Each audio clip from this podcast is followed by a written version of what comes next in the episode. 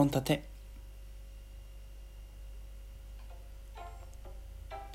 どうも建前で全力で生きてる男は本音で喋るラジオ。略して本立て今日も一日よろしくお願いします。はい。皆さんにご報告があります。私4月折り紙を折ることになりましたうんうんうんうんって思った方がたくさんいらっしゃると思うんですけどあの順を説明するとですねラジオトークの公式トーカーさんにあのチケットボンバーズっていう2人かお二方がいらっしゃるんですけどあのそのお二方がですね1ヶ月チャレンジっていうのをやってるんですよ。1ヶ月何かの一つのお題に対して一生懸命やるみたいな企画があるんですけどそれにひょんなことからですねこの本立てがあの参戦いたしました。で、えーと、与えられたお題がですね折り紙ということで一生懸命1ヶ月間折り紙を折りますのであの 温かく見守っていただけると嬉しいです、はい、本当にねびっくりした。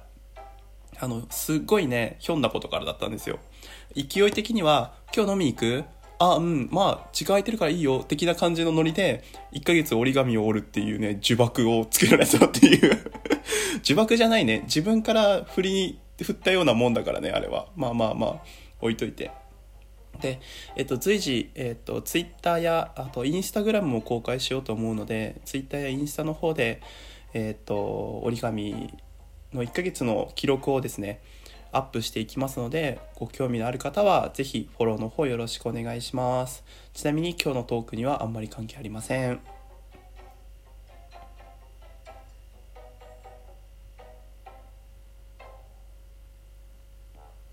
はいということで今日のトークはですねあの強くてニューゲームの状態から新入社員生活を始めてみたかったです。何って思う方がいらっしゃると思うんですけど僕すっごい好きな漫画とかアニメとかがあるんですけどあの主人公が最強から始まる漫画とかアニメとか。あれ見ててねすごい好きなんですよ。あのよく言う異世界転生ナロー系みたいな感じですよね。あの何魔王も超える力がなんでこんな子供にあるんだみたいな感じの展開がすごい好きなんですよね。あとは魔法とか使ってる時になんで今更栄唱なんかしてるんだみたいなこのそういう展開がちょっと好きなんですけど。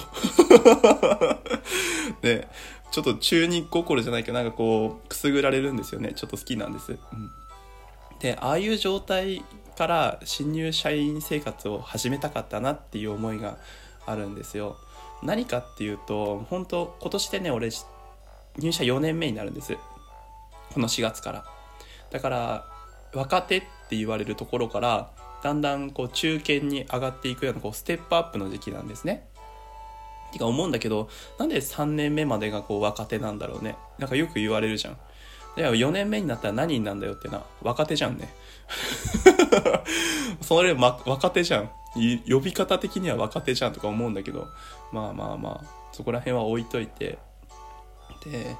あのここまでね3年間やってきて思うことがあってもう俺もう毎日思うんだけど昨日の自分に戻りたいって今のまんまね。思うんだ。例えばさ上司に仕事の書類を持ってった時に本当にゆうきくんこういうところダメだよこういうところダメだよこういうところダメみたいな。これずれてんじゃんみたいな。本当にさなんでこの書類を Excel で作ってるか分かんないんだけど Excel のテキストボックスとかってさあの自分の画面で見てる時とさ印刷する時ちょっと違うじゃん。で俺印刷した後にあんまり見ないっていう見ない出すっていうさズボラな性格なんだけど。そういうことをやってしまってあなんかちょっと違うよみたいなここ直してみたいなこと言われるとこうズンってなるんだよね。ズンってなってさで先輩方がさ、まあ、同じような書類を出してる時に本当きあナイナイさんはすっごいこうこういうとこきちっとしてるよねみたいなことをこう嫌みったらしく言われるわけ。みたいなまあでも俺ネタキャラとしてさ売り始めたからさこういうねもうポンポロポンみたいな感じの性格だからいじられ慣れてるんだけどだんだんだんだんねこういうこういうことをこう初歩的なことをさ朝から言われたりするとさ結構沈むんだよねでこういうことってさあの明日の自分っていうかもう直してねって言われた瞬間の自分が作成の種類を作成してる時の自分に戻れば普通に治るわけじゃん。その段ずれとかさちょっとしたずれとかさ。そういうのがきちんとできるような人間になりたいなって思ったりあと電話対応とか来た時にあの本当にちょっと調べれば分かるようなことだしあの経験がものを言うような事案の電話が来たりとかした時にこうあたふたしてしまうんだよね。うん、であの「ちょっとお待ちください」言うてあの先輩にこれこれこういうことがあってあのお客様からお電話来てるんですけどどうすればいいですか？みたいなじゃあ俺変わるよみたいな感じでこう変わってくれる先輩がね今近くにいるからすごいいいんだけど昔はそういう先輩がいなくてそういうことを言うと「は？みたいなことを言われるような 先輩しかいなかったの。あれもさ結構なストレスでさ同期一人辞めたしね。であのそういうことがあったりした時にさそういうそれを教えてもらった自分が電話対応してる自分にこう急に戻れば時間がね 戻ればそういうのもきちんと対応できるだろうし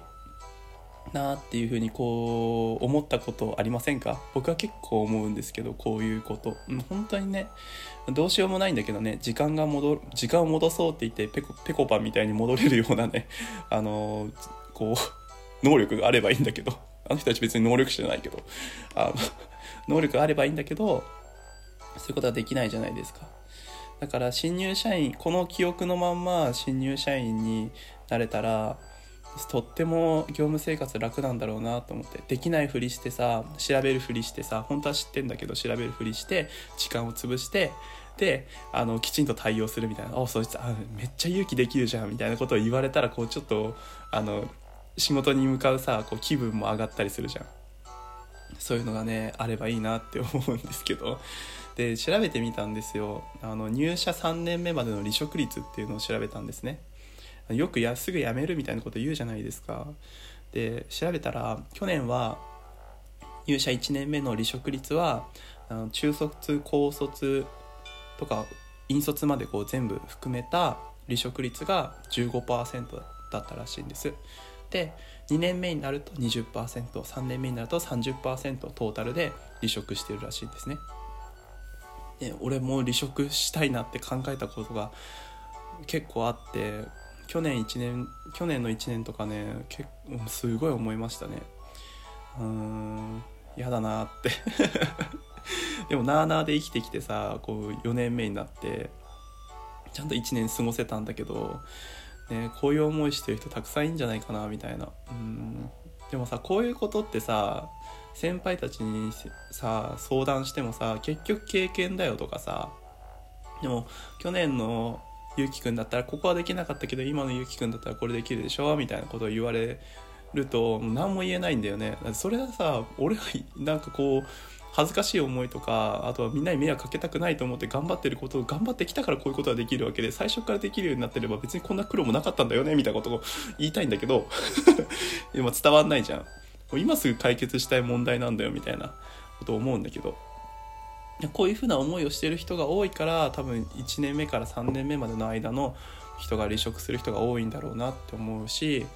あの俺今の状態のまんま改めてこの会社に入社したらきっとバリバリにできる。バリバリにできるような人間になるからってことはってことはだよ。今のこのまんま離職します。あの同じような系統の会社に入社します。そうすると強くてニューゲームの状態なんだよね。だから離職する人たちの気持ちも分からなくはないなって思うんですよ、うん、だからさ若若い人だからこそ辞め辞めるってなんでだろうねっていうふうなことを思うさなんかその何？えー、っと老害どもっていうとおかしいねあの中堅とかベテランの方々がそういうふうなんかこう昔の凝り固まったイメージのまんまこう俺たちに押し付けてくるのはちょっと違うなって思うんですよね。だって仕事やるんだったら楽しく仕事がしたいし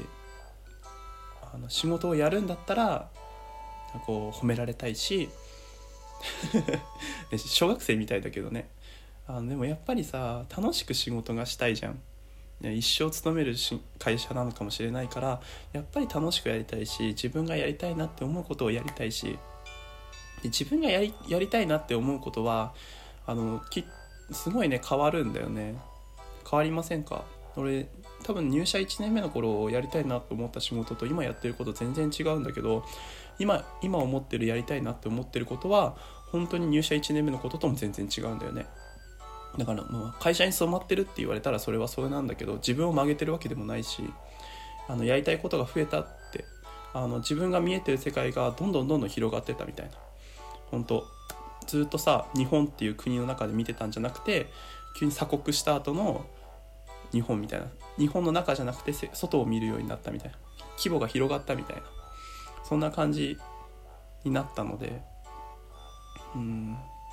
なんかまあ成長したのかなって。でもやっぱり強くてニューゲームの状態で入社したいですよね。